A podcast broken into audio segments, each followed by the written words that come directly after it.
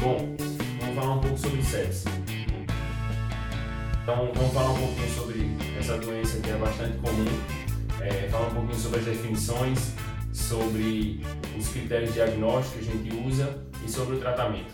Então, por definição, pelo terceiro consenso que foi publicado em 2016, o sepsis 3, a sepse é uma disfunção orgânica potencialmente fatal causada pela resposta desregulada do hospedeiro a uma infecção. Então, como eu disse anteriormente, ela é bastante prevalente. Foi feito um estudo em 2017, o estudo SPREAD, que avaliou os pacientes de UTI de todo o Brasil e foi visto que um terço dos leitos da, de UTIs no território nacional são ocupados por pacientes com diagnóstico de sepse. Desses pacientes, 55% morrem. Então, mais da metade dos pacientes internados com sepse, eles evoluem para o óbito.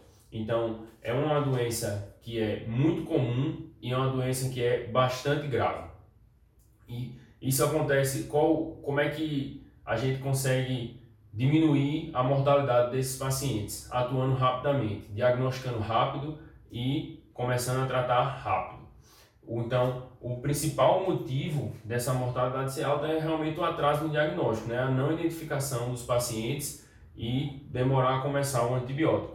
E aí, quais são os critérios que a gente pode usar para poder diagnosticar o, a sepse? Eu vou falar um pouco sobre três desses critérios, existem outros, mas basicamente eu vou falar desses três. O primeiro, o CIS, o segundo, o SOFA e o terceiro, o NIOS. O primeiro deles, o CIS, é o critério mais antigo, é o mais conhecido, é o que eu estudei na época da minha graduação, que é a resposta inflamatória sistêmica, síndrome da resposta inflamatória sistêmica. E ele basicamente utiliza sinais vitais e um critério laboratorial. Ele é bastante sensível, ou seja, ele tem poucos falsos negativos. Então, se a gente lembrar um pouquinho da epidemiologia, falso negativo é aquele paciente que ele, o teste resulta como negativo, mas o paciente tem a doença. Então, com pouco falso negativo, ele é bom para fazer rastreio. Só que ele termina que ele pega muito paciente que ele não tem um quadro de sepsis, ele não tem um quadro infeccioso, mas que ele tem uma resposta inflamatória sistêmica. Então, ele termina que ele pega muito paciente, nem todos sépticos. Então, ele termina que não é tão bom. E outra, outro ponto negativo dele é esse critério laboratorial, que é o, o leucócito, né? Você tem leucocitose a leucopenia. Então, esse critério laboratorial, laboratorial pode atrasar um pouco no diagnóstico e, consequentemente, a gente vai ter um atraso no início da terapêutica e prova, possivelmente uma maior mortalidade por causa disso. Quais são os critérios que a gente usa como o CIS, né? O critério do CIS é a temperatura axilar, tendo febre, né? Acima de 38,3 pelo critério, ou abaixo de 36, uma hipotermia. Frequência cardíaca acima de 90, frequência respiratória acima de 20 e o leuco, o leuco né? Leucocitose acima de 12 mil, ele traz pelo critério, ou leucopenia abaixo de 4 mil. Mas isso aí pode variar de acordo com o laboratório, certo? E aí ele classifica a sepse com, como três categorias. Sepse, um paciente que tem dois desses quatro critérios de CIS, certo? Mais um fogo infeccioso. Então a gente considera ele como sepse. O paciente ele pode ter também sepse grave, que é sepse dois dos quatro critérios de CIS, mais foco infeccioso e uma disfunção orgânica. Por exemplo, paciente que dá entrada com a pneumonia com uma insuficiência respiratória, então ele tem uma disfunção orgânica. O paciente tem rebaixamento de nível de consciência, tem uma disfunção orgânica. Então, e aí ele, pode, aí ele considera como sepse grave. O paciente ele pode ter também choque séptico. E aí, choque séptico, para o critério do CIS, é o paciente que tem é, foi feita reposição volêmica, foi feita expansão volêmica, porém o paciente continuou hipotenso. Então o paciente tem sepse grave e mantém hipotensão mesmo após a expansão volêmica. Então ele tem uma hipotensão não responsiva a volume. Isso aí era considerado como choque séptico pelo critério do CIS. Em 2016 saiu o terceiro consenso do sepsis 3 no JAMA e aí foi redefinido algumas, algumas definições é, sobre sepsis. Primeiro, foi é, trocado o critério diagnóstico, né? Foi feito, foi sugerido para ser usado o Quick SOFA, que é um critério mais de beira de leito, que você evolui mais, você vê mais a questão de sinais vitais, e o SOFA, que é um critério que usa, que é um critério um pouco mais elaborado, que vê critérios que usa dados laboratoriais para categorizar o paciente como séptico ou não. E aí também foi definido como foi retirado a a definição de sepse grave e foi mantido só sepse ou choque séptico. E aí o paciente que é séptico, ele está querendo dizer para a gente o quê? Todo paciente que é séptico é grave. Então, todo paciente séptico necessita de uma atenção de paciente grave. A gente ficar lá do lado dele, que a gente intervenha e que a gente poder tirar ele desse quadro que é potencialmente fatal. E ele definiu como choque séptico aquele paciente que precisa de uso de droga vasoativa para manter uma pressão média, pressão arterial média acima de 65 ou que chega com lactato acima de 2. Então ele tem uma disfunção circulatória ou uma disfunção metabólica. Isso aí foi considerado choque séptico. E aí o que é, é o quick sofa? Quick sofa é aquele critério de beira de leite, que é rápido, usa, avalia três critérios, a frequência respiratória acima de 22, uma pressão arterial sistólica abaixo de 100 e uma alteração no nível de consciência. Então, Glasgow abaixo de 15 a gente considera como alteração no nível de consciência e faz um ponto no SOFA. Pontuou dois nesses três critérios, a gente é, coloca ele para ser avaliado pelo critério de SOFA, um critério que avalia critérios laboratoriais para poder ter uma definição melhor do quadro do paciente. E aí o que é que o SOFA vai avaliar? É, vai avaliar órgãos-alvo, basicamente respiração, é, coagulação, é, função hepática, sistema cardiovascular, sistema nervoso né, com Glasgow e os rins. E o que é que ele vai avaliar da respiração? O índice PF. Então, o índice de oxigenação. Quanto mais, mais baixo for o PF, desculpa, quanto mais baixo for o PF, pior está o paciente e mais ele pontua no SOFA. Então, outra, outra, outra variável dele é a coagulação. Então, quanto mais baixo tiver a plaqueta, mais ele pontua também no SOFA. A plaqueta baixa também é um sinal de, de gravidade, mesmo no paciente que não está séptico. Então, quanto mais baixa a plaqueta, mais ele pontua no SOFA. Função hepática. Então, quanto maior tiver a bilirrubina do paciente, mais grave ele vai estar. Então, mais pontos ele faz no SOFA. Sistema cardiovascular. Paciente que tiver com pressão arterial média abaixo de 70, ele começa a pontuar no SOFA também. Se ele tiver com PM acima de 70 ou igual a 70, ele faz zero pontos. Mas abaixo disso, ele começa a pontuar no SOFA. E aí, se ele tiver em uso de droga vasoativa, também ele vai pontuar mais. Então, quanto mais alto o critério, Quanto mais alto ele estiver pontuando, pior ele está. Outro, outro critério é o sistema nervoso central, com a escala de Glasgow, né? abaixo de 15 ele começa a pontuar no SOFA, e aí, quanto pior, quanto mais rebaixado tiver o paciente, mais ele pontua. E disfunção renal. Creatinina acima de 1.2, a gente começa a pontuar no SOFA, e também pode ser visto também o débito urinário. Um débito urinário abaixo de 500, ele está um pouco mais, tá mais grave também, um abaixo de 200 ele está bem mais grave. Então, assim, o critério do SOFA, ele tanto avalia o nível de gravidade do paciente, como ele tem uma, uma definição prognóstica. Então, quanto mais alto for o ponto, quanto mais pontos ele fizer no SOFA, maior a mortalidade desse paciente. Então, o paciente tem um quick SOFA de 2, ele foi elegível para a gente aplicar o SOFA nele. Aplicamos o SOFA, ele tem um critério acima de 2 também, a gente considera como sepsis e começa a tratar. Ele pode ser um pouco mais demorado, mas ele termina avaliando também esses órgãos-alvo, ver se tem alguma disfunção orgânica, e aí a gente tem uma avaliação também de prognóstico do paciente. Atualmente é o critério que é mais usado, então é o que a gente vai recomendar o uso agora. Então, o que é que a gente precisa fazer? O paciente foi, teve um quick sofa de 2, teve um sofa maior do que 2 e a gente precisa começar o tratamento. Quais, o que é que a gente vai fazer? Quais são os passo a passo? Primeiro, fazer uma. Já foi, foi feita a gasometria né, para avaliar o índice PF e a gente vê o lactato do paciente. O lactato acima de 2, ele sugere para a gente que é um paciente que tem uma disfunção circulatória e que a gente precisa reavaliar esse lactato mais lá na frente. Outra coisa que a gente vai fazer, culturas. A gente precisa fazer cultura direcionada para o foco. Então, fazer a cultura para poder começar um antibiótico, que é o terceiro passo. Iniciar um antibiótico de amplo espectro assim que tiver o diagnóstico do paciente. E depois disso, expansão volêmica naquele paciente tem um lactato acima de 2 ou ele tiver, ou ele tiver hipotenso com 30 ml por quilo de fluido de cristalóide.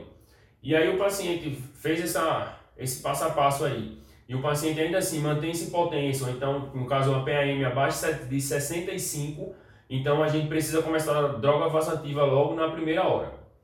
Agora eu vou falar um pouco sobre cada um desses passos então, o lactato, o que é que ele representa para a gente? Ele representa, ele é um indicativo de má perfusão tecidual. Então, é, ele, é um indica, ele é um produto do, do metabolismo anaeróbico do, da célula, então ele mostra para a gente que está chegando pouco oxigênio na célula, por algum motivo. No caso, no, na sepse é pela vasodilatação sistêmica que acontece devido à resposta inflamatória. Então, como eu falei antes, se ele estiver acima de 2, a gente precisa reavaliar esse lactato depois de 2, 4 horas, para a gente ver como é que está, se está baixando ou não. E a gente espera aí que tenha uma baixa de 10% se o paciente estiver tendo uma resposta satisfatória. Então, ele também é usado como critério prognóstico. Então, lactato acima de 4, ele tem, o paciente tem uma mortalidade maior. Então, ele também, avaliado, também avalia isso aí, o prognóstico do paciente. Outra coisa, as culturas. O segundo passo, né? A gente vai fazer cultura do foco provável. Então, o paciente que chega com um quadro respiratório, com uma pneumonia, a gente não precisa coletar uma urocultura para ele, não a priori. Certo? A gente precisa coletar, no caso, se o paciente vem da comunidade, ele não está entubado, a gente não vai coletar a secreção traqueal, mas a gente vai coletar uma hemocultura para ele. E a gente, considerando a hemocultura, a gente precisa coletar de dois sítios diferentes e fazer duas amostras nesses, nesses sítios, em cada sítio, para a gente poder fazer cultura para anaeróbico e para aeróbico, certo? E aí essa cultura, ela não pode retardar o início do antibiótico, isso é muito importante. Então, se por algum problema logístico, falta o pote de cultura, falta isso, falta aquilo, a gente não pode deixar de começar o antibiótico. Começa o antibiótico e faz a cultura depois. O mais importante é o antibiótico. Então, é o que tem o maior impacto na sobrevida, é o antibiótico. Então, ele não pode ser retardado. Então, a, na primeira hora tem que ser iniciado é, o guideline recomenda início imediato, então diagnosticou, suspeitou de sepse, preencheu os critérios, começa o antibiótico. Por quê? O paciente chega para você, o paciente que tem uma provável pneumonia, você já vai começar antibiótico para ele. Então, você precisa ser mais ágil considerando que o paciente está certo. Né? Ele tem uma disfunção orgânica importante, ele tem uma resposta mais exacerbada, então ele precisa de uma intervenção mais intensiva. Então, o antibiótico é de amplo espectro direcionado ao foco. Então, por exemplo, um paciente que vem, como eu já falei antes, com uma pneumonia de comunidade, você não precisa começar um antibiótico como que você começaria para uma pneumonia adquirida em ambiente hospitalar, uma pneumonia associada ao ventilador. Você vai começar um antibiótico de amplo espectro para a infecção provável do paciente. Então, você geralmente faz uma associação para poder cobrir aeróbico e anaeróbico, certo? E é muito importante, mais uma vez frisando, que tenha se, seja rápido o início desse antibiótico. Um estudo bem famoso, o estudo de Kummer, ele, ele comparou o atraso no antibiótico com a mortalidade ele viu que a cada hora que não se fazia o antibiótico, diminuía a sobrevida do paciente em 7,6%. Então a gente vê que é muito importante a gente começar o antibiótico logo. Esse antibiótico tem que ser reavaliado diariamente, né, ver se o paciente está tendo uma resposta clínica, é, ser escalonado de acordo com a cultura e geralmente a duração do tratamento é de 7 a 10 dias. A literatura não traz nenhum benefício, não mostra nenhum benefício no, no tratamento acima desse, desse período. Outra coisa importante com relação ao controle da infecção é o controle do foco. Digamos que paciente chega com abscesso, ele chega com empiema, então esse, esse pus tem que ser drenado. Então não adianta nada começar um antibiótico e não drenar o abscesso ou o empiema, porque você vai manter o foco infeccioso lá e aí o paciente não vai melhorar. Ou mesma situação, uma infecção de catéter. O paciente tem um catéter central que está infectado e ele começa a desenvolver um quadro séptico. Se você começar um antibiótico e não trocar o catéter, não vai adiantar em nada. Então é importante buscar o foco e se for um foco que você pode retirar, ter esse controle do foco para poder o paciente evoluir com a melhora. Outra questão, a recitação volêmica. Né? O próximo passo, 30 ml por quilo. No paciente médio, né, que a gente considera sempre paciente com cerca de 70 quilos, esse volume de, de cristalóide que vai ser infundido é cerca de 2 mil ml de, de cristalóide. Isso a maioria das pessoas não faz. Caminha o paciente, ou então vai repassar o plantão, vai repassar o paciente para UTI, diz que já tentou expansão volêmica, e aí a pressão não melhorou ainda, por exemplo, muitas vezes fez 1000 ml de soro. Então, é importante que isso aí seja feito 30 ml por quilo. Lógico que o paciente tem que ser individualizado, o paciente que é cardiopata, o paciente que não tolera tanto volume. Se você puder também ter uma avaliação é, da volemia do paciente fazendo tração de cavo, você pode lançar a mão desse artifício. Mas, no geral, você pode fazer os 30 ml por quilo, que no paciente médio, como eu falei, de 70 quilos, vai dar em torno de 2 mil ml. Você vai fazendo soro e tem uma avaliação uma avaliação clínica, né? O paciente começou a estentorar, suspende o soro, porque ele já está bem, bem de volume, né? mas você fazer os 30 ml por quilo é o que é preconizado, certo? E de cristalóide, preferencialmente o ringer lactato. Por quê? O soro fisiológico tem uma tendência a fazer uma acidose hiperclorêmica no paciente pela quantidade de cloro que ele tem. O ringer lactato tem menos cloro, então ele termina que ele não, não tende a acidose. E o lactato que existe no ringer lactato, ele não aumenta, ele não piora a acidose, certo? Se você tiver acesso ao Plasma Light, alguns estudos mostram já que tem um benefício do Plasma Light comparado aos outros dois. Mas no geral o que a gente tem nas nossas emergências é soro fisiológico e lactato. Então no paciente séptico chocado para fazer expansão volêmica, preferir ringue lactato. Se ainda assim o paciente não melhorou, não, não tem uma PM acima de 65, a gente lança a mão da droga vasativa. E a primeira escolha é a noradrenalina, certo? A noradrenalina ela pode ser feita no acesso periférico a priori. Paciente que chegou, você está prezando, você está instituindo esses, esses, essas medidas do pacote de uma hora da sepse. E aí você precisa começar vasopressor, né? Começa precisa droga vasativa para ele. Então pode começar no periférico, não tem problema. A literatura não traz um limite máximo de tempo para fazer droga vasativa. A gente só prefere que não seja feito por muito tempo pelo risco que tem de, de causar complicações pela infusão, pelo extravasamento da droga e aí ser bem, é, bem ruim para o paciente nesse sentido. Então, mas no começo a gente faz a droga vasativa no periférico mesmo, depois vai estabilizando o paciente e começa a programar para fazer o acesso central e depois trocar o acesso para central. Se ainda assim, depois começou a nora, o paciente não melhorou, a gente pode começar a segunda escolha, que é a vasopressina.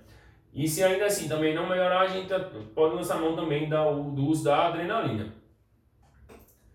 E o outro score que a gente pode usar é o score de NEWS, que é o National Early Warning Score. Então, é um score que é usado para triagem dos pacientes no Reino Unido e ele é um score bem maior, um score um pouquinho mais difícil de aplicar. Ele usa seis sinais clínicos e avalia a necessidade de suplementação de oxigênio. Então, basicamente, ele usa a frequência respiratória, a saturação, a pressão arterial sistólica, a frequência cardíaca, o nível de consciência a temperatura axilar e a necessidade de O2 suplementar. No caso, o paciente que necessita de O2 suplementar, ele soma mais dois pontos, se não necessitar, é zero. É, ele tem uma tabela também que na, na, no relançamento agora foi reavaliado o, o score em 2017 e eles colocaram uma tabela também para aquele paciente redentor crônico de CO2, como por exemplo o paciente DPOC. Então ele, ele tolera que a saturação dele seja entre 88 e 92, certo? Ele categoriza o paciente como, como ele é uma tabela de classificação de risco, ele avalia, ele coloca o paciente em três critérios, três categorias: baixo risco, risco moderado ou risco alto. A partir do moderado, o paciente ele tem que ele é avaliado de urgência. E ele traz no guideline que todo paciente que entrar como moderado, ele tem que se, tem que se pensar em sepse para ele, tem que se avaliar se ele tem um quadro séptico e excluir esse diagnóstico. Então, ele como ele usa esses sinais vitais também, ele é um critério maior, ele é um pouquinho mais difícil, ele é um pouco de, de complicado de estar se executando. Você precisa provavelmente estar com a tabela ali dele do lado para poder classificar o paciente. Mas alguns estudos mostram que ele é superior ao Quicksofa. Ele avalia melhor a mortalidade, ele avalia melhor a questão de é, necessidade de UTI. Ele termina que ele é um, ele é um pouquinho mais criterioso para definir o paciente como grave ou não, mas é, como ele é meio difícil de aplicar, a recomendação ainda é ser, é, ser usado o Quicksofa. É, outra coisa, se comparar ele com o Quicksofa, quando você coloca as alterações do Quicksofa, por exemplo, frequência respiratória é, acima de 22 e uma PAS abaixo de 100, então ele já pontuaria, já faria dois pontos no Quicksofa, no score de News, ele vai ter só 4 pontos, então ele não entraria ainda como o risco moderado. Mas, por exemplo, se o paciente tiver alteração de nível de consciência do, do Quicksofa, ele já pontuaria 3 e uma pontuação de 3 ele já entra como risco moderado. Pontuação de 3 num critério só. No caso, com o risco moderado do, do score de News é acima de 5. A gente pode até estar tá disponibilizando essa tabela aí para você depois, para poder dar uma olhadinha. Mas é, ele coloca como alteração de nível de consciência como 3, pontuou 3 pontos entra como risco moderado, então ele termina que tem uma avaliação mais diferenciada do paciente. Ele também coloca no critério de News uma avaliação gradual. Por exemplo, o paciente que entra como moderado, ele tem que ser reavaliado de hora em hora por esses critérios. Ele termina que ele avalia o paciente é, quanto à gravidade e o potencial de complicação do paciente, ele termina sendo mais bem avaliado do que o, os outros critérios. Então, é, o que a gente recomenda no final das contas usar? O Quick Sofa. Por quê? Ele é mais rápido, ele é mais fácil de decorar, ele é mais conhecido, então é importante que os colegas falem a mesma língua. Não adianta de nada você colocar um critério bem elaborado, ter uma é, definição mais criteriosa do paciente, mas se os outros colegas não vão entender, quando você passar o plantão, vai ficar gerando aquela dúvida, vai terminar atrapalhando na evolução do paciente. Então, a priori, é importante que se use uma, um score que seja bem conhecido por todo mundo. Então, o QuickSofa é o mais difundido hoje. QuickSofa e o Sofa, né? Então, é, a recomendação da gente é usar o, manter o uso do QuickSofa, mas nada impede que você use SIS também para você agregar no, no, diagnóstico do paciente, use o score de News para agregar no, no, no diagnóstico do paciente, para evoluir seu paciente, para dar uma avaliada nele. Porque essa avaliação clínica, cada paciente tem, tem, que ter, tem que ter uma avaliação individualizada. Mesmo que ele preencha os critérios, a gente tem que ter uma visão é, individualizada de cada um, de cada, até da terapêutica nisso aí. E aí, é importante que a gente então tenha, esteja sempre tenha uma avaliação criteriosa, anamnese bem feita, um exame físico bem feito. E como tratamento, para relembrar, é o pacote de uma hora. E o que é, que é o pacote de uma hora? Dosar o lactato do paciente coletar as culturas, iniciar um antibiótico de amplo espectro, começar a expansão volêmica se o paciente está hipotenso ou com lactato acima de 2, mostrando para a gente que ele tem uma disfunção circulatória, e droga vasativa se ele ainda assim não melhorar. E aí, por hoje, é isso aí. Esse podcast tem como objetivo a educação de profissionais médicos. Se você é paciente e está com dúvidas sobre alguma patologia, procure seu clínico.